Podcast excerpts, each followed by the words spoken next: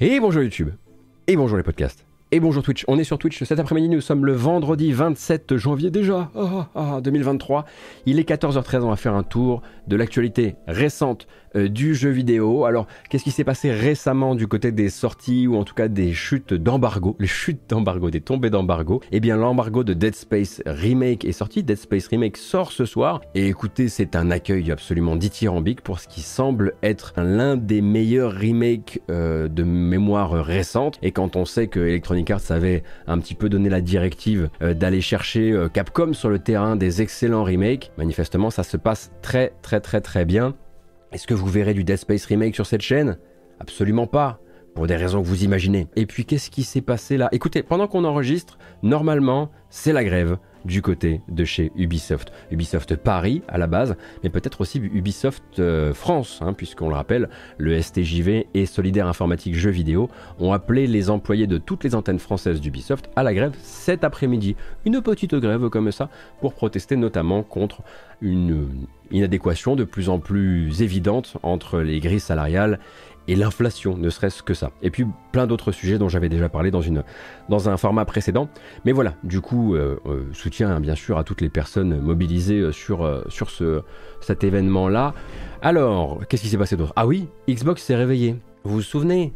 Non, parce qu'à Game Awards, ils n'étaient pas là. Puis tout le monde était en train de les poker avec son doigt comme ça. Ça va, Xbox? Ça va? Pourquoi Ils sont où les jeux? Et du coup, Xbox, on le savait, devait euh, donc se lancer dans un, un Developer Showcase euh, lors de la soirée de mercredi à 21h heure française. Et eh bien, c'était le cas en l'occurrence. Hein, ils étaient au rendez-vous. Et il s'est passé euh, plusieurs choses, plusieurs choses qu'on avait déjà un petit peu vu venir. Des nouvelles de Forza Motorsport, on va en parler. Des nouvelles de Minecraft Legends, on va en parler. Des nouvelles de Redfall, le prochain jeu de Arkane, pas Arkane Lyon, Arkane Austin. Et puis, il y avait eu un petit leak sur un jeu dont on connaissait le titre venu de chez Tango Gameworks, hein, les créateurs notamment de la série Evil Within, mais aussi de Ghostwire Tokyo, donc c'est un studio japonais, euh, pour un jeu qui s'appelait Hi-Fi Rush, mais on ne savait pas ce que c'était Hi-Fi Rush. Et maintenant on sait ce que c'est Hi-Fi Rush parce que le jeu a littéralement envahi la planète très très très vite euh, et on est un petit peu toutes et tous en train d'y jouer. Pourquoi? Parce qu'il a été annoncé et sorti dans la foulée. C'est un shadow drop, un véritable shadow drop first party chez Microsoft directement dans le Game Pass et en à côté du Game Pass à 30 balles. Hi-Fi Rush, je vous ai mis la bande-annonce en français parce qu'il a une, une VF intégrale, qu'elle est cool et que ouais, la bande-annonce envoie tellement que je sais même pas si vous allez rester après pour euh, la suite des news. Yep, c'est moi. Vous vous demandez sûrement comment je me suis retrouvé là. Plutôt naturellement, en fait. Vous êtes prêts? J'ai un lecteur dans le torse. Ça alimente mon nouveau bras. Ça me met tout en rythme avec la musique. C'est parti Trop stylé Y a pas que mon bras qui dérange vendre la technologie. On est nombreux en fait.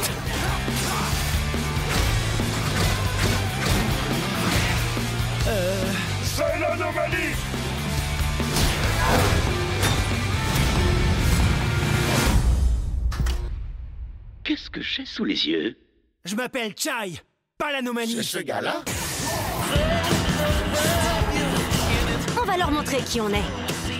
Un boss à la fois. Ils sont, comment dire, un peu fous. C'est parti, baby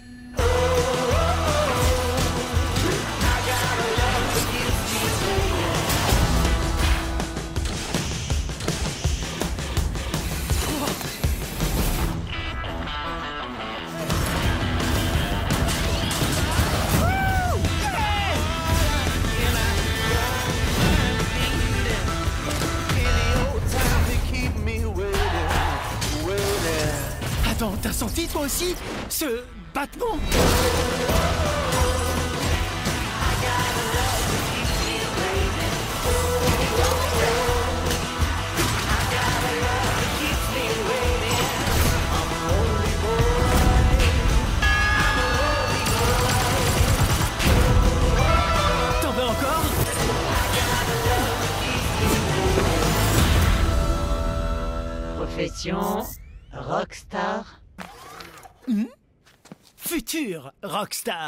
Et ça méritait largement de se prendre euh, une petite démonétisation de la vidéo YouTube, voire un strike Twitch. Non, mais une fois de temps en temps quand même. Alors Hi-Fi Rush, qu'est-ce que c'est? C'est un beat'em up rythmique. Un beat'em up où vous allez pouvoir vous amuser aussi si vous n'êtes pas hyper bon en jeu de rythme, mais quand même la possibilité eh bien, euh, de venir caler un maximum des combos, des déplacements, des dashs, etc. Euh, sur la musique, sur le rythme. De manière générale, un monde qui bat, qui vit vraiment euh, par rapport à la musique avec plein d'indicateurs visuels. C'est très très bien fini cette petite affaire. Si vous avez entendu des Black Keys dans la bande-annonce, ce n'est pas uniquement dans la bande-annonce, hein. il y a des Black Keys dans le jeu du Nine Inch Nails dans le jeu, du Prodigy euh, et bien d'autres.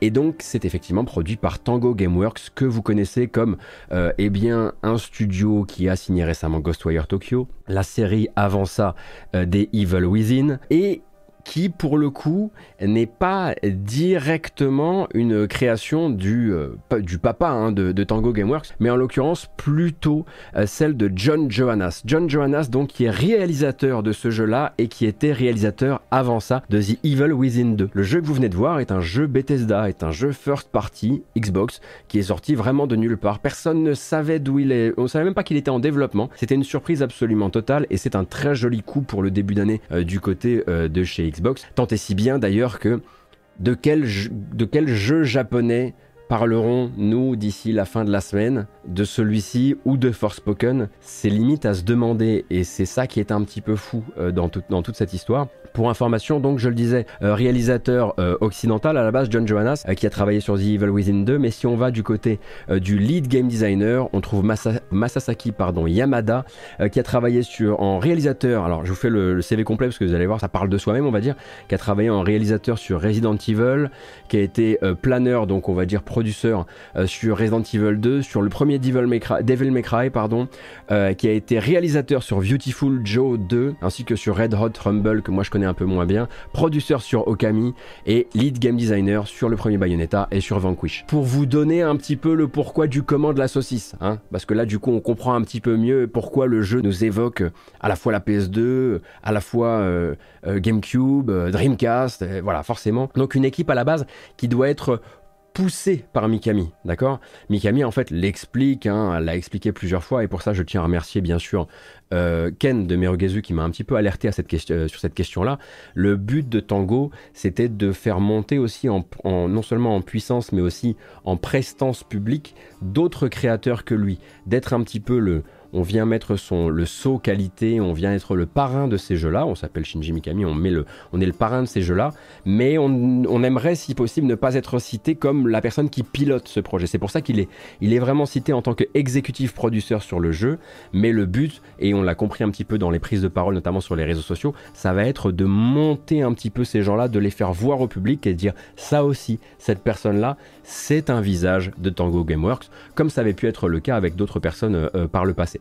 Donc voilà pour Hi-Fi Rush, et Hi-Fi Rush disponible, je le disais, dès à présent sur le Game Pass, donc Game Pass PC, Game Pass Xbox, et si vous voulez le prendre en dehors du Game Pass, du Game Pass c'est bien votre droit, hein, vous le trouverez sur Steam euh, au prix de 30 balles, et d'ailleurs sur les autres plateformes, enfin sur, sur Xbox aussi au prix de 30 balles en dehors, du, en dehors du Game Pass. Je ne peux que vous le recommander, si jamais vous avez envie de voir un petit peu de gameplay, comment s'en sort la VF, etc., tournez-vous peut-être vers la découverte vidéo que j'ai faite bah, sur la chaîne YouTube. J'ai fait, je suis pas allé très très loin, j'ai fait le premier boss et je me suis arrêté. Et c'est assez cool finalement de se dire, bon ben voilà, euh, on, peut aussi avoir euh, des projets inattendus parce que on a tellement parlé bah, des retards pris par les projets des Xbox Game Studios qu'on a presque, et il y, y, a eu tellement de rumeurs sur tellement de choses différentes qu'on a presque oublié la possibilité qu'une nouvelle licence puisse être complètement inconnu et des leakers et du public jusqu'à sa sortie. Ça, voilà, ça crée toujours son effet, quoi. Et ça nous rappelle que c'est quand même un peu pour ça qu'on est là aussi, pour avoir des, pour avoir des, des, moments comme celui-ci.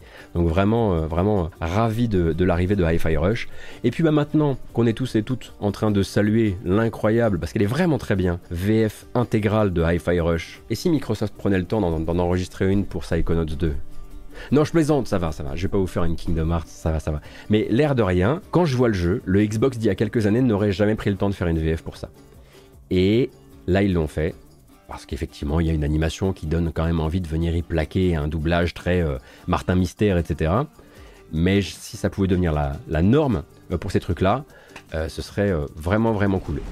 Euh, dans les autres jeux qui se sont présentés lors de ce Developer Showcase, il n'y avait pas, Starfield, ça on était au courant, il n'y avait pas Hellblade 2, ça pareil, on s'en doutait un petit peu, il n'y avait pas Fable non plus, hein, il y avait pas mal de jeux comme ça qui étaient clairement pas dans le futur proche euh, de Xbox, mais il y en avait quelques-uns qui sont justement dans ce futur proche, et notamment Forza Motorsport, Forza Motorsport qui est toujours daté à 2023, euh, je cite, et qui s'est montré en long, en large, en travers euh, sur de la vidéo 4K pendant un peu plus euh, de 6 minutes, et grosso modo qui était là pour bah, vous montrer de la belle bagnole, vous montrer de la belle carrosserie, parler un petit peu des nouveaux systèmes de jeu, parler d'à quel point vous pourrez apprécier la manière dont se salissent, bien sûr, les, se salissent les, les bagnoles avec J'aime beaucoup ce détail et c'est probablement pas le premier jeu qui le fait, mais du coup, la manière dont va s'accumuler la crasse et la poussière euh, dans les endroits où il y a le moins de passage d'air à grande vitesse.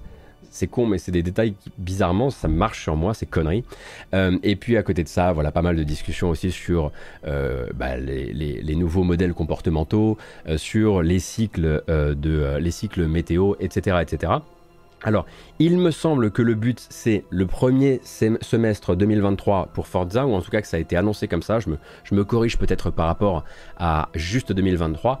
En revanche, quelques observateurs de l'industrie, notamment Jeff Grubb, disent que voilà, dans les, les, bruits de couloirs que eux ont pu entendre, il y a aussi déjà eu des discussions à base de il euh, y a de grandes chances que ça puisse glisser sur le deuxième semestre, voire carrément euh, sur la fin de l'année 2023. Euh, Donc en gros, je ne sais pas si Jeff Grubb répondait à une annonce officielle de Turn 10 et de Xbox ou s'il répondait grosso modo à l'impression générale des fans qui se diraient que bah, là quand même c'est censé être plutôt un jeu qu'on attend sur la première partie de l'année. Mais en tout cas, voilà, peut-être préparez-vous à ce que ce soit plus un jeu de, Noël que, que d'autres choses. Et puis, bah, si c'est pas le cas et s'il arrive en avance, on espère que ce sera euh, pas au détriment de la, santé des développeurs. Et puis, on espère simplement que, euh, que ça contentera tout le monde. Voilà, tout simplement. Donc voilà pour ce cher Forza Motorsport. Bon, lui, on savait qu'il devait être là. Hein. Ça, il n'y a pas de, il a aucune question euh, à se poser, euh, puisque, bah, grosso modo, ça fait hein, des, comment dire, des périodes de sortie. Forza Motorsport, on a eu quand même euh, quelques-unes. L'un des autres jeux qui devait venir et qui devait venir se dater, eh bien, c'était Minecraft Legends. Minecraft Legends, qui est donc un mélange, déjà de l'univers de Minecraft, mais aussi de l'autre côté euh, d'une sorte de jeu de stratégie, on va dire ça comme ça, avec une nouvelle bande-annonce qu'on va se regarder. J'espère qu'il y aura, je sais pas, euh, qu'est-ce qu'on pourrait avoir de plus cool, euh, de plus cool démonétisant démonétisamment parlant. J'espère que c'est sur fond de Lady Gaga, hein, tant qu'à faire. Minecraft Legends sortira le 18 avril.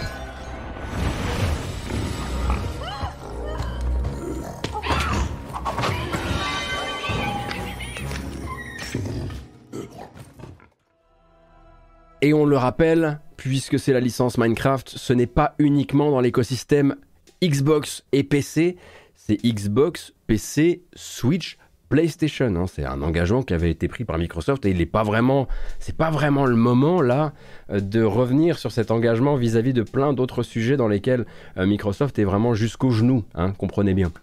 Donc Minecraft Legends, je le rappelle, 18 avril prochain, la rencontre de l'univers de Minecraft et donc d'un jeu de stratégie, light stratégie, light euh, euh, STR, pardon. Et donc c'est développé notamment par Blackbird Interactive, Un studio que vous connaissez pour de tout autre jeu, puisque Blackbird Interactive, c'est eux qui ont fait Homeworld Deserts of Karak ou Ha Space Shipbreaker. Rien, rien à voir. Juste rien à voir. Mais c'est eux qui sont en développement sur Minecraft Legends. Un autre jeu qui a été daté, et quelle date? C'est le prochain jeu de Arkane, Arkane Austin Arcane. Euh, Arkane Austin, c'est donc les créateurs de Prey, d'accord hein, Et non pas les créateurs euh, de euh, Deathloop, pardon. Il s'appelle Redfall. On le connaît comme un jeu d'action euh, multijoueur en coopération avec des chasseurs de vampires et des vampires dans un monde ouvert à la arcane, ce qui fait quand même beaucoup de choses en même temps. On sait désormais qu'il sortira le 2 mai prochain. En revanche, au niveau de la présentation, on pourrait soit euh, vous, conseiller, de regarder la petite bonne annonce d'une minute trente, soit si vous avez le temps pour ça, euh, plutôt de vous pencher sur la longue vidéo qui a été présentée, 10 minutes en tout et pour tout de, de présentation pour le jeu, avec euh, là-dedans, euh, euh, vous allez voir du combat arme en main, vous allez avoir de l'exploration, vous allez avoir de la présentation des différents enjeux, des différentes zones de cette ville portuaire, et aussi la présentation de comment Arkane veut dépasser justement le pire truc qui puisse lui arriver, et bien être considéré comme un bête Left 4 Dead. Hein. C'est vraiment la communication du jeu pour les temps à venir, et ce jusqu'à début mai. Il faudra vous faire comprendre que c'est d'abord euh, c'est d'abord un jeu arcane à cœur et ensuite effectivement une enveloppe qui va vous rappeler les Left 4 Dead, euh, les Back 4 Blood et ce genre de choses. Donc vous avez cette longue vidéo qui va parler un petit peu des différents systèmes, etc. J'ai l'impression que Arkane avec ce jeu-là est quand même tourné vers un titre plus grand public ou on va dire plus auto-explicatif que d'autres jeux comme Deathloop par exemple. J'ai l'impression qu'à terme, quand le jeu sortira, il n'aura pas besoin d'autant de pédagogie. Même un Dishonored, hein, on se rend pas compte, mais un Dishonored, il faut expliquer aux gens euh, que euh, c'est euh, que c'est de l'immersive sim, il faut expliquer aux gens que tu as plusieurs manières de faire. On le sait, il y a un vrai enjeu à vendre des immersive sim pour, que le public comprenne. Même les Deus Ex hein, ont eu ce, on se sont confrontés à cette obligation de faire des trailers très didactiques qui expliquent les différentes manières, qui expliquent les différentes cibles, le fait que vous puissiez vous y amuser, en théorie en tout cas aussi bien si vous voulez vous infiltrer que si vous voulez de l'action, euh, que si vous voulez un petit peu de tout ça. Et euh, voilà, il y a toujours un écueil à vendre du, du, jeu typé Immersive Sim si vous ne savez pas comment bien l'expliquer à votre public, ou si vous ne savez pas bien comment le dater euh, ou le sortir au bon moment. Et, c'est vrai que Bethesda par le passé a eu peut-être quelques moments pas forcément glorieux. Hein. La sortie de Dishonored 2 par exemple, qu'ils avaient décidé de ne pas donner à la presse, qu'ils ont balancé euh, comme ça un vendredi soir euh, sur internet alors qu'il avait des lourds problèmes euh, de, je crois que c'était euh, Dishonored 2, alors qu'il avait des lourds problèmes d'optimisation et que du coup, bah voilà, pendant euh, un week-end entier, il y avait juste des reviews vraiment pas bonnes à propos du jeu, des reviews utilisateurs de gens qui n'arrivaient pas à faire tourner le jeu correctement. Il me semble que la date de prêt était pas incroyable. Euh, Deathloop, ça va. Il me semble qu'en même temps que Deathloop, il n'y avait pas des trucs euh, hallucinants sur le calendrier. Vous me direz, euh, il n'est pas question d'être menacé. Ça dépend des styles de jeu, bien sûr. Et si je vous emmène par là, c'est pour une bonne et simple raison. le 2 mai, eh bien, c'est quelques jours. Le 2 mai, date de sortie de, de ce Redfall. Eh bien, c'est quelques jours avant la sortie de notre Seigneur et Maître, que vous le vouliez ou non, le prochain Legend of Zelda Tears of the Kingdom, sans dire évidemment que c'est une mauvaise idée euh, intersidérale, euh, se placer quelques jours avant un Zelda, euh, quand on a un jeu qui pourrait bénéficier, on va dire, d'un bouche à oreille et notamment d'un peu de pédagogie via, bah, via Twitch, via YouTube, la création de contenu qui fait vivre le lancement d'un jeu. Voilà, quelques jours plus tard, le tous, les créateurs de contenu sont vraiment en train de, faire autre chose. Alors la réponse, très souvent, et je la lis déjà sur le chat et j'y étais préparé, c'est pas le même public. Je vous parle pas de public, je vous parle d'occupation de l'espace médiatique et de aller chercher les publics où ils sont. Et donc aller les chercher peut-être à un moment où ils sont pas occupés. Parce qu'il y a forcément des gens qui jouent à ces deux jeux-là et qu'on pourrait venir chercher, qu'on pourrait venir chercher pour le jeu bien sûr, mais qu'on pourrait aussi venir chercher pour l'abonnement. Et là j'ai l'impression que la date qu'on donne à Redfall, c'est plus une date catalogue. Le but c'est de dire, les gens qui sont abonnés vont avoir, dans cette période, un gros jeu first party Microsoft dans leur abonnement, mais avec une autre date, je me dis qu'il aurait pu être plus magnétique, plus générateur d'abonnements, en bénéficiant justement d'un peu plus du temps des streamers, du temps des créateurs de contenu, du temps des youtubeurs, etc. etc. Je n'ai absolument aucun chiffre pour baquer ce que je vous raconte là, et si ça se trouve, c'est le pire truc Madame Soleil que je puisse, euh, que je puisse dire, et les chiffres me donneront tort. J'espère, comme quasiment à chaque fois à propos du jeu vidéo, j'espère que les chiffres me donneront tort et que, et que ça se passera bien malgré la date. Mais je me dis, en tant que, que, que juste observateur, ça me donne l'impression qu'il y, a un envoi au casse-pipe et ça me donne une réaction un peu épidermique de Hey Bethesda, arrêtez de faire ça. Alors que je sais très bien que si ça se trouve, en fait, bah, mec, t'as pas les chiffres. Euh, et, euh, et, en l'occurrence, euh, t'as pas de preuves pour annoncer ce que tu racontes. Et j'ai hâte effectivement qu'on puisse approcher un peu plus le jeu, vraiment sur une, dans un délire, dans un délire, ok tu dis que c'est d'abord un jeu avec une touche arcane et ensuite un, un Left 4 Dead-like. Maintenant, laisse-moi l'essayer, laisse-moi le constater. Donc, euh, s'il y a des previews là, euh, s'il y a des previews, je suis intéressé. Alors, dans les nouveautés du Game Pass, il y a pas mal de trucs. Il y a du très attendu, il y a du a été attendu durant euh, de très très nombreuses années, peut-être pas sous cette forme-là, mais quand même, avec une sortie, dites donc, je regarde, 27 janvier, c'est aujourd'hui. Alors ça sort du côté du Game Pass, mais ça sort aussi du côté du Switch Online, plus pack additionnel bien sûr, sauf que les contenus ne sont pas similaires exactement. C'est le grand retour.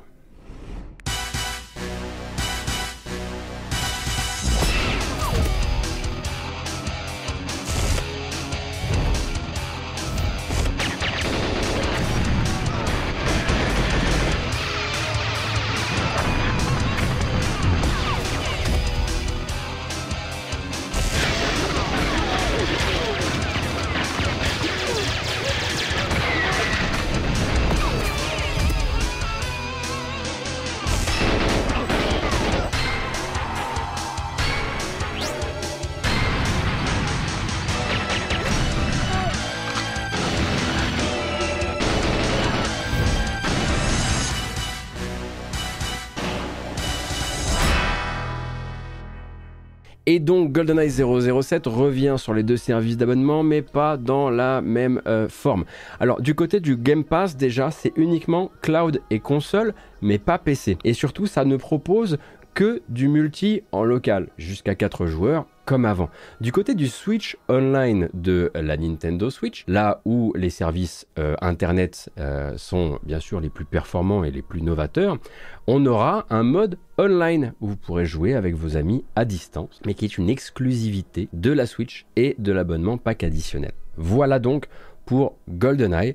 Attention en revanche, il a déjà été établi que la version Game Pass a des contrôles par défaut qui sont un peu mieux fichus que la version du Switch Online et qu'en gros dans les deux cas vous pouvez, il y a des bons bidouillages à faire pour améliorer la prise en main. Alors améliorer la prise en main jusqu'à un certain point dans la mesure où bah euh, voilà ça reste GoldenEye 64. Bah de base oui il y a un moment où bah si, si vous n'avez jamais joué à, ce qui fut un ancêtre du FPS console avec des particularités en, en termes de système de visée, en termes de magnétisme de la visée, etc., ça risque de vous sembler extrêmement vieillot. C'était novateur, moi j'y retournerai parce que j'ai déglingué ma vie sur ce jeu, tout comme j'ai déglingué ma vie sur Perfect Dark, mais euh, je vois difficilement, sauf immense nostalgie, euh, comment, euh, comment ça serait, enfin, comment je pourrais vous dire, abonnez-vous à ces services pour ça, quoi.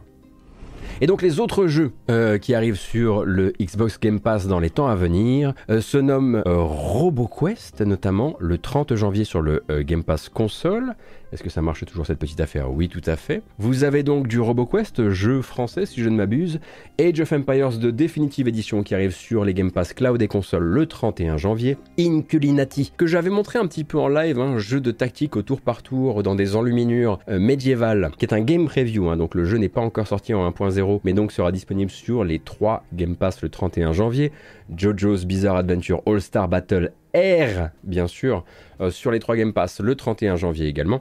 Comment ça, Darkest Dungeon? Qu'est-ce que tu fais là? Mais t'es déjà rentré trois fois, t'es sorti trois fois, toi? Bah t'es détendu. Grid Legends. Oh Grid Legends, dites donc. J'étais pas prêt à ça. Et Hot Wheels Unleashed, qui, si je ne m'abuse, est le dernier Hot Wheels à date, qui avait été plutôt salué, euh, alors à, la mesure bien sûr de la série Hot Wheels, et donc arrivé euh, pour Hot Wheels le 7 février sur les 3 Game Pass.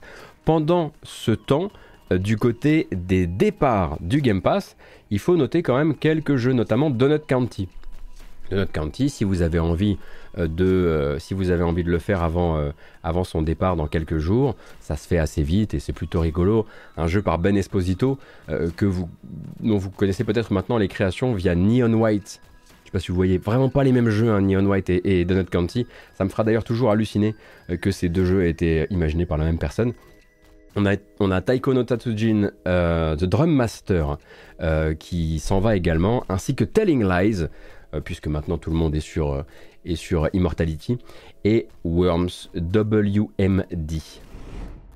Euh, deux brèves, on va dire ça comme ça, euh, en commençant par une rumeur. Oh, ça fait longtemps que j'ai pas dit la rumeur comme ça.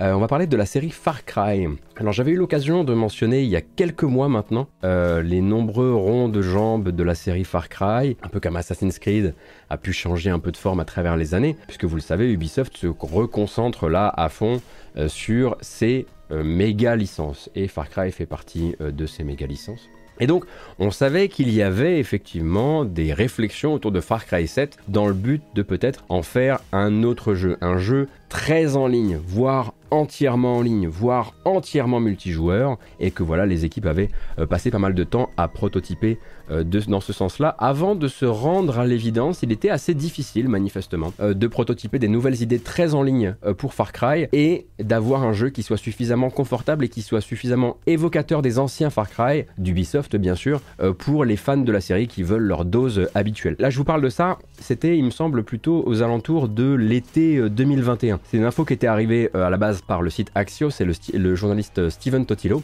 Moi, j'avais vérifié ça de mon côté aussi. Et a priori, on était un petit peu revenu en arrière sur Far Cry 7 dans le but de dire on va faire un Far Cry plutôt tradit dans sa forme, a priori pas tradit sur le fond. A priori, il y a un twist quelque part, mais traditionnel dans sa forme. Et a priori, du coup, ces derniers jours, de nouvelles informations qui nous viennent euh, notamment de Insider Gaming. S'il était le seul à avoir sorti l'info, je m'en serais pas contenté, mais maintenant que c'est corroboré par euh, Ethan Gag de Kotaku, là ça m'intéresse un petit peu plus. Que voilà, Insider Gaming, Tom Henderson, il fait quand même beaucoup, beaucoup, beaucoup de bruit en ce moment, et, parfois du bruit un peu bizarre. Mais du coup, on parlerait désormais de deux jeux Far Cry parallèles. L'un plutôt traditionnel dans sa forme, probablement ce Far Cry 7 euh, dont on parlait euh, en juillet 2021 et l'autre plus pensé en tout cas dès le départ comme une expérience multijoueur ou peut-être produit des différents prototypages qui avaient été menés dans le, au moment où on essayait d'en faire un, jeu euh, full, euh, full en ligne et full multi. Donc a priori vraiment deux pistes qui seraient parallèles et qui bah, devraient permettre à Ubisoft, on l'imagine bien sûr, de venir chercher euh, les gens sur bah, les différents points d'entrée vers une série. Hein. On en a beaucoup parlé ici mais c'est aussi le succès de Call of Duty. Le succès de Call of Duty c'est d'avoir le point d'entrée avec euh, ton jeu premium annuel que tu vends euh, à blinde, euh, ton free-to-play, ton free-to-play mobile, etc., etc. Et donc le fait de décliner cette licence en plusieurs trucs permettrait que les différents jeux puissent se nourrir et permettrait à Yves Guillemot d'aller chercher ce fameux, cette fameuse rentabilité sur la durée qu'il aimerait bien avoir sur plus de ses jeux. Donc je ne sais pas vraiment si on peut déjà partir du principe que ce serait un free-to-play ou en tout cas un jeu service. Mais bon, et qui dit multijoueur dit que le but ce serait, euh, serait bien sûr d'en faire, d'en faire un jeu live. Et selon les informations de Ethan Gak, du coup, euh, de Kotaku, ce Far Cry 7, en tout cas, et peut-être les deux projets à vérifier, seraient du genre à laisser tomber le moteur, le moteur historique de la série, je crois, qui s'appelle Dunia, au profit de Snowdrop, qui pour le coup est le moteur, le moteur vitrine d'Ubisoft. Snowdrop que vous trouvez aussi bien sur The Division 2, euh, que sur le futur Star Wars de Massive, que d'ailleurs sur Mario et le Lapin Crétin. Et tant qu'on est dans les brèves, du coup, Naughty Dog. Naughty Dog en aurait donc fini avec Uncharted. Si vous posiez encore la question, hein, en vérité. C'est voilà, c'est probablement plus important pour les fans de la série euh, que d'autres choses. Donc dans une récente interview euh, avec BuzzFeed, entre parenthèses, profitez bien des interviews qui sont menées par des humains chez BuzzFeed, que manifestement bientôt il n'y en aura plus. Euh, donc dans cette interview, on a donc Neil Druckmann, interviewé donc l'homme fort de chez Naughty Dog, l'un des hommes forts de chez Naughty Dog, euh, a donc laissé échapper un peu ce dont on se doutait. Le studio en a bel et bien fini avec la série Uncharted, et l'information en fait a filtré euh, au cours d'une réponse un peu plus large qui concernait d'abord The Last of Us. Donc on a demandé à Druckmann s'il envisageait un The Last of Us 3 il y a des gens qui, voulaient encore un peu plus de violence, hein, manifestement. Et donc, euh, il s'est lancé, dans une espèce de longue réponse qui visait en gros à expliquer que avec la bonne idée, il y retournerait sans souci à la licence euh, The Last of Us, mais que sans cette bonne idée, il n'avait aucune pression de la part de Sony pour continuer à produire des jeux solo The Last of Us, euh, événements, etc. Après, quand Druckmann fait un déplacement chez BuzzFeed, enfin quand on répond à des, questions chez BuzzFeed, il est aussi en service commandé, hein, c'est un, VRP Sony, et à ce moment-là, le but c'est aussi de dire, vous savez à quel point on est bien traité, euh, on a beau avoir vendu comme des, malades, on ne nous force pas à faire les jeux qu'on n'a pas forcément envie de faire ou pour lesquels on n'a pas les bonnes, idées. Et il est venu justement appuyer ça avec l'exemple de Uncharted 4, qui a été l'un des, sinon le plus gros succès commercial euh, du studio, sans que Naughty Dog se retrouve obligé, tenu de produire euh, des suites. Bon après le truc c'est que Neil Druckmann, il ne parle évidemment que euh, du statut privilégié que peut avoir Naughty Dog au sein de l'organigramme des PlayStation Game Studios. hein. On sait par exemple pertinemment que Sony va continuer à traire ces noms-là. On a plusieurs fois entendu parler de remaster, de remake, de reboot pour Uncharted, euh, piloté éventuellement par d'autres studios, sans forcément avoir de confirmation officielle pour le moment. hein. Et puis Sony a déjà confirmé qu'une variante multijoueur de The Last of Us était en production. Mais voilà, Naughty Dog ne sera pas forcé à faire les jeux pour lesquels ils n'ont pas l'envie ou l'idée.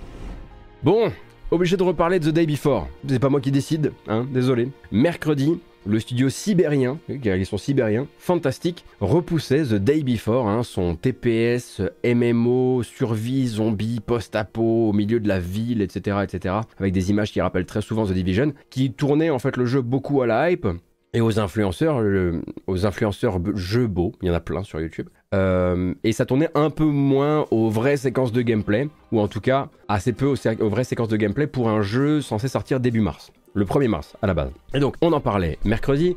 La raison invoquée à ce moment-là, c'était un conflit lié à la propriété du nom commercial The Day Before sur le sol américain. Une histoire un peu grotesque dans laquelle les créateurs du euh, deuxième jeu, le plus wishlisté sur Steam à l'heure actuelle, découvraient euh, comme ça euh, l'impossibilité de commercialiser le jeu aux US à moins d'un mois euh, de la sortie. En gros, il n'y a rien qui tenait debout hein, dans leur message d'excuses. Et voilà, si The Day Before a toujours été nimbé de pas mal de, comment dire, de questions et de doutes sur son existence réelle pour plein de raisons, à ce moment-là, ils ont perdu quelques soutiens supplémentaires jusqu'à ce que même certains modérateurs de leur propre Discord commencent à prendre de la distance ou en tout cas à remettre en, en cause la possibilité que ce jeu soit un véritable jeu commercialement viable et sortable. Quelques jours plus tard, tout s'éclaire. Enfin, tout est confessé, quoi. Au micro de IGN, les cofondateurs du studio qui s'appellent Edward et Aysen Gotovtsev, ils confirment en fait que le communiqué de mercredi établissait un lien entre deux choses qui sont en fait très indépendantes. D'un côté, le problème de la licence euh, commerciale aux États-Unis et de l'autre, le report du jeu. Et en gros, il établissait un lien entre deux choses, un lien complètement erroné, parce que si le jeu a été repoussé de 9 mois direction novembre de cette année, c'est tout simplement parce qu'il n'était pas prêt. Donc ils sont allés chez IGN dire que le truc qu'ils ont balancé sur un JPEG en blanc sur noir il y a 3 jours était un mensonge. Ce qui est toujours une très bonne manière de continuer la communication sur ton jeu qui suscite déjà énormément de doutes. Et donc à leurs détracteurs qui se demandent si cette communication à base de faux semblants, de cross-promotion avec d'autres produits dans les trailers du jeu, des produits et des services d'ailleurs, et aussi à base d'excuses inventées euh, façon euh, mon chien a mangé mon devoir. Alors, alors détracteurs qui se demandent si tout ça, cache encore un vrai projet de jeu. Ces entrepreneurs-là, je vais pas les appeler des créateurs pour le moment, on va encore les appeler des entrepreneurs pour le moment, proposent la réponse suivante que je vais vous citer. La tempête se calmera, le temps fera son affaire, et quand le jeu sortira, les gens verront enfin la vérité. Avant de rappeler d'ailleurs que leur éditeur, qui s'appelle Mitona, c'est toujours une excellente blague, euh, veille au grain et a veillé au grain pendant euh, tout le développement consciencieusement, en, vérifiant à chaque fois l'état du jeu euh, lors de chaque milestone, hein, les, différentes étapes du développement. Et puis il termine en se peignant un peu comme les outsiders, un peu incompatibles avec les règles actuelles de l'industrie qui veulent que bah, qu'il faille voilà, montrer patte blanche. En fait, eux sont là plutôt pour dire on est sur un autre modèle, nous c'est à la fin que tout sera révélé. Et là, je les cite à nouveau. On est un peu comme ce mec simple dans les films d'action des années 90, celui qui donne tort aux incrédules, qui trouve la force de gagner et de prouver à tous qu'il était digne depuis le début. C'est une manière comme une autre hein, de nous rappeler effectivement que Fantastic n'a jamais sorti un jeu de cette taille avant et que leur pédigré de projets abandonnés est un peu plus long que leur pédigré de jeux sortis. Ça, c'est une vérité. Alors, la question, bien sûr, et c'est central, et elle est beaucoup revenue depuis que je parle du jeu, depuis que j'ai commencé à parler du jeu mercredi dernier. La question, c'est pourquoi? Pourquoi, euh, si c'est un scam, pourquoi le faire? Puisque manifestement, vous ne volez pas l'argent des, joueurs. Comme ils le disent et comme ils le rappellent à IGN dans le communiqué d'aujourd'hui, enfin de cette nuit, ils n'ont pas fait de crowdfunding. Ils n'ont pas lancé de précommande. Ils n'ont pas pris l'argent des joueurs. Et en théorie, tout est financé par leur éditeur. Tout sauf évidemment ces fameuses euh, dizaines de, je cite, bénévoles qui aident à créer The Day Before aux quatre coins du monde, comme ils disent, et dont on n'est pas vraiment sûr de voilà où s'arrête et où commence leur contribution au jeu. Euh, est-ce que ce sont euh, des, devs? Est-ce que ce sont des modérateurs de forums? Est-ce que ça on ne sait pas. C'est un petit peu un petit peu flou. Mais effectivement, si le jeu n'existe pas, alors quoi? Il peut y avoir toutes sortes d'intérêts périphériques que j'aimerais vous rappeler au fait de monter ce genre de truc si c'est un si c'est un plan un sale plan euh, monter ce genre de truc sans forcément prendre l'argent des gens. Déjà, générer beaucoup d'engagement. Et ça, ils l'ont fait, hein, parce que c'est des millions de vues, hein, les trailers de The Day Before. Euh, si, vous, cumulez tous les youtubeurs qui se sont fait vraiment une spécialité de décortiquer toutes leurs séquences de gameplay pipo d'il y a deux ans, d'il y a un an, c'est des millions et des millions de vues. C'est une caisse de résonance immense. C'est le deuxième jeu le plus wishlisté sur Steam, je le rappelle. Générer beaucoup d'engagement et en profiter pour mettre en avant d'autres choses. Des placements de produits tech, des marques de PC. Dans le cas, euh, dans le cadre de la dernière vidéo qu'ils ont sortie, euh, une plateforme de télétravail et de visioconférence qui, s'appelle Continent, que eux ont développé et qui apparaît bien plus souvent euh, dans leur dernière vidéo que le jeu en lui-même.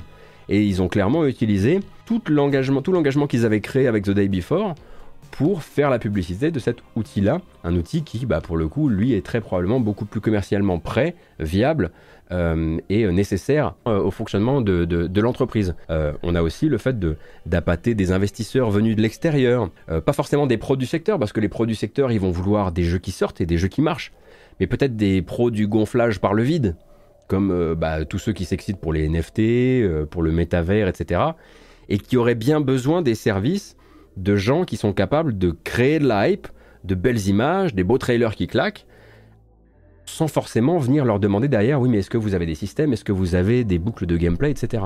Mais au passage, faut pas oublier non plus que ça leur a permis de sortir un autre jeu. Hein. on dit ils n'ont pas pris l'argent des joueurs, mais ils ont sorti un autre jeu, vachement plus, on va dire, à leur hauteur en termes d'ampleur de projet, qui s'appelle euh, Prop Night, et non pas Fortnite, Prop Night, un dérivé de Prop Hunt, hein, donc euh, vous vous déguisez en objet en multijoueur et vous chassez les gens qui sont déguisés en objet. Euh, et le jeu a été littéralement pris d'assaut sur Steam par des communautés extrêmement engagées qui se sont mises en tête que acheter le jeu, c'était soutenir le rêve du développement de The Day Before. Alors tu dis, on n'a pas fait de crowdfunding, euh, on n'a pas fait de précommande. En milieu de dev, vous avez quand même sorti un petit jeu multijoueur qui est à 11 000 évaluations Steam euh, avec une moyenne moyenne pour le coup. Et le jeu, pour le coup, euh, il est pas particulièrement bon.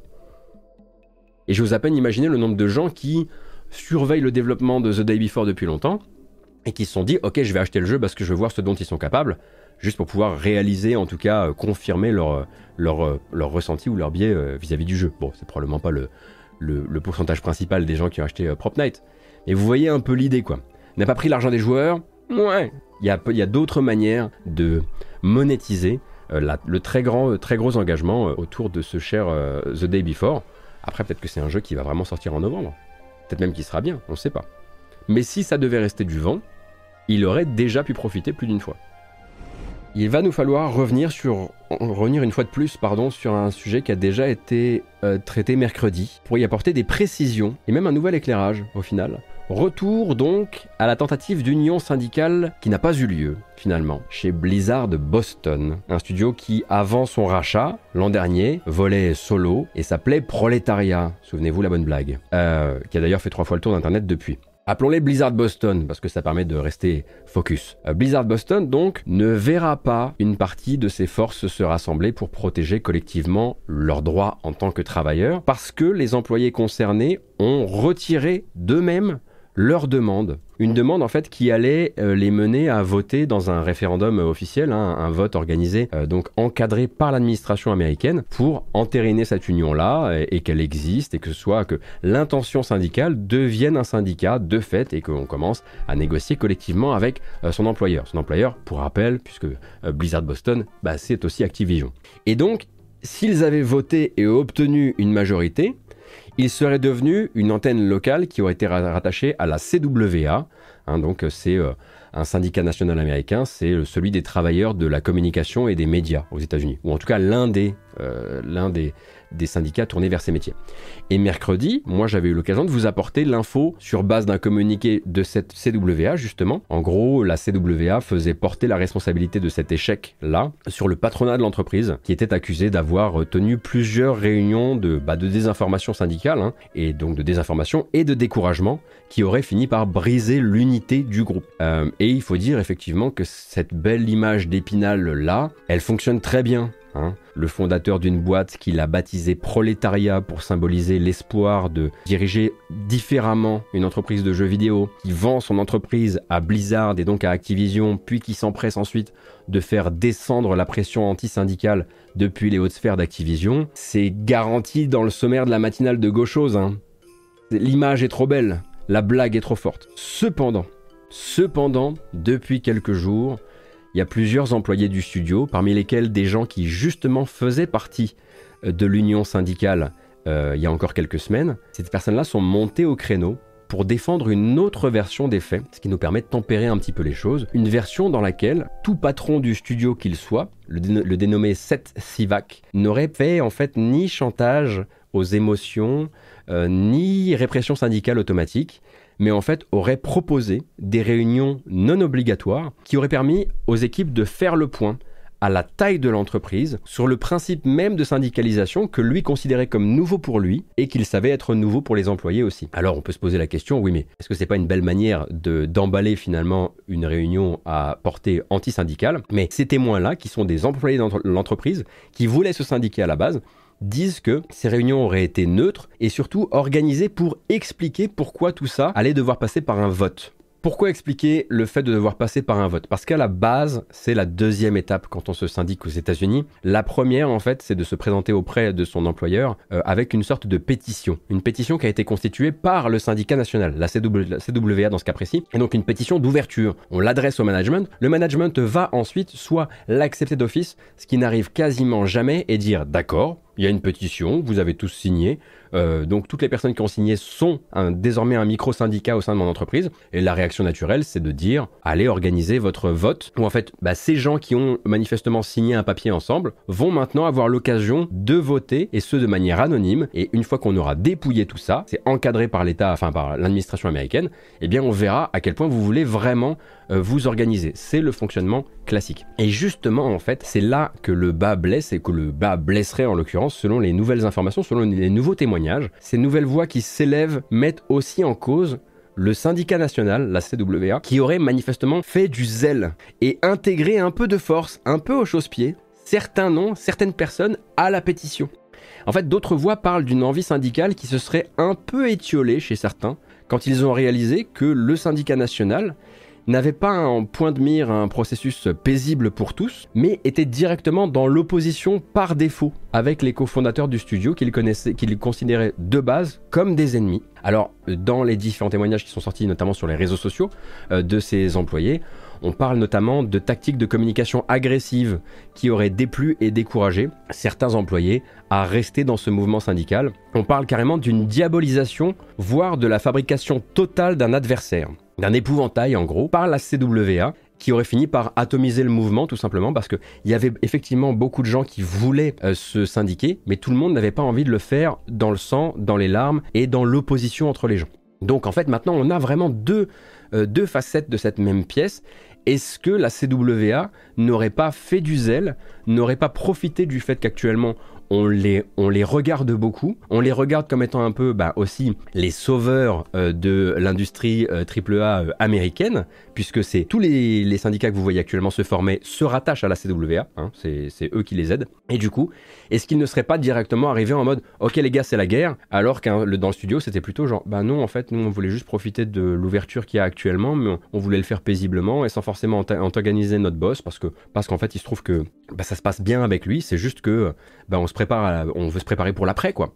Pour moi, je pense qu'il y a des leçons à en tirer, parce que, bah, comme vous l'avez vu mercredi, hein, je me suis empressé de donner euh, un peu le bon Dieu sans confession au syndicat de base, au seul prétexte que si ça se passe dans le groupe Activision et euh, qu'il s'agit euh, d'un syndicat, bon bah voilà, je risque probablement d'aborder les choses un petit peu sans niveau de gris. Et en fait, je suis content de pouvoir apporter un second son de cloche à cette histoire, parce que ça va vraiment nous être utile pour la suite. En fait, la CWA, c'est un acteur très médiatisé en ce moment. C'est vu par certains comme le berger des travailleurs du jeu vidéo américain, comme je le disais.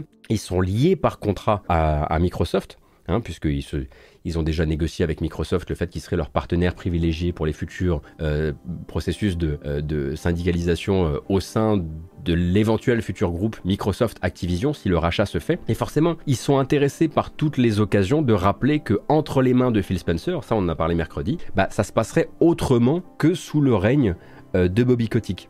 Donc je ne dis pas que tout s'explique comme ça et que la CWA, euh, comment antagonise absolument toutes les sphères dirigeantes du groupe Activision parce que ça arrange ses affaires et ses bidons vis-à-vis de Microsoft, mais c'est à considérer aussi. Le syndicat, d'un point de vue national, d'un point de vue local aussi, a ses propres intérêts, et c'est aussi pour ça que moi, mercredi, j'aurais dû utiliser le conditionnel, parce que les articles que je vous relatais utilisaient le conditionnel. Et moi, je suis directement parti du principe que, vu que ça s'était passé comme ça, chez Raven Software, ah, là, tous les témoins sont d'accord. Euh, chez Blizzard Albany, là aussi, tous les témoins sont d'accord. Que évidemment, ça allait se passer exactement pareil euh, chez Blizzard Boston. Mais effectivement, bah voilà, là, les différents témoins appellent en fait à ce qu'on n'oublie pas que chaque entreprise est différente, chaque équipe est différente, et que tous les gens sont différents, et que tous les gens ont des sentiments extrêmement euh, mélangés et complexes vis-à-vis de ces nouvelles de ces nouvelles données dans leur travail, quoi.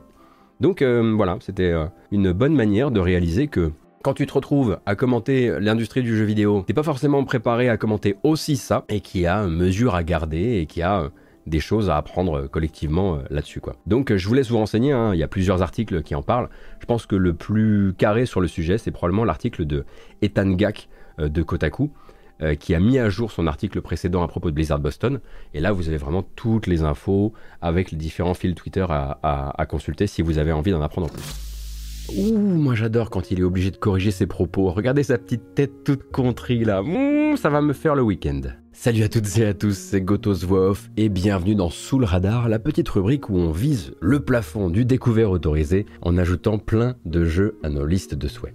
Déjà pour les gens du fond qui auraient raté les épisodes précédents, la campagne de com de Wild Hearts bat son plein en amont de la sortie du jeu le 16 février. Pour info, vous pouvez aussi l'appeler Tukiden 3 hein, dans la mesure où c'est exactement ce que c'est, avec le japonais Omega Force aux commandes et juste Electronic Arts qui édite dans le but de se tailler une part du gâteau Monster Hunter. Cette nouvelle séquence de gameplay est disponible sur YouTube, elle s'appelle La Tempête Dorée et vu la date de sortie imminente, d'autres devraient suivre bientôt. Et maintenant, les choses sérieuses. Alléluia. Dotemu a enfin daté la sortie de Pharaoh A New Era, la restauration française du légendaire Pharaon, l'un des rois du jeu de gestion. Alors le visuel est retapé, les musiques ont été délicieusement réinterprétées avec de vrais instruments, les systèmes de fond peaufinés au passage et la VF est conservée. C'est une grande jarre pleine de nostalgie qu'on nous propose et elle nous tombera sur la tête le 15 février prochain. À titre personnel et pour être tout à fait honnête avec vous, j'ai vraiment vraiment peur que ça perturbe tous mes plans de février.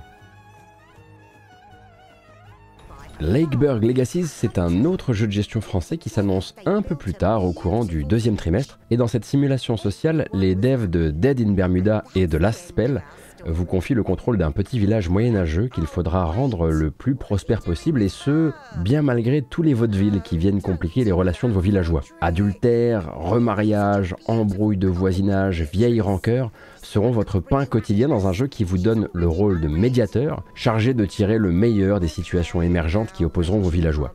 Pour les curieux et les curieuses, une démo est prévue pour le prochain Steam Festival le 6 février.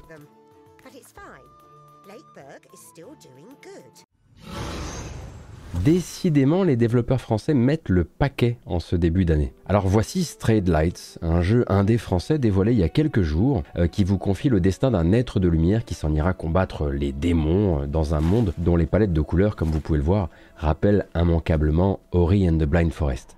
Euh, côté gameplay, en revanche, on croit presque retrouver les notes d'un Fury, avec des designs qui pourraient presque de leur côté sortir de chez Art Machine, le développeur de Solar Ash et Hyper Light Drifter. Pour se consoler en attendant la date de sortie annoncée qui est calée à avril 2023, un nom qui rime toujours avec plaisir, c'est l'américain Austin Wintory qui signera la BO du jeu.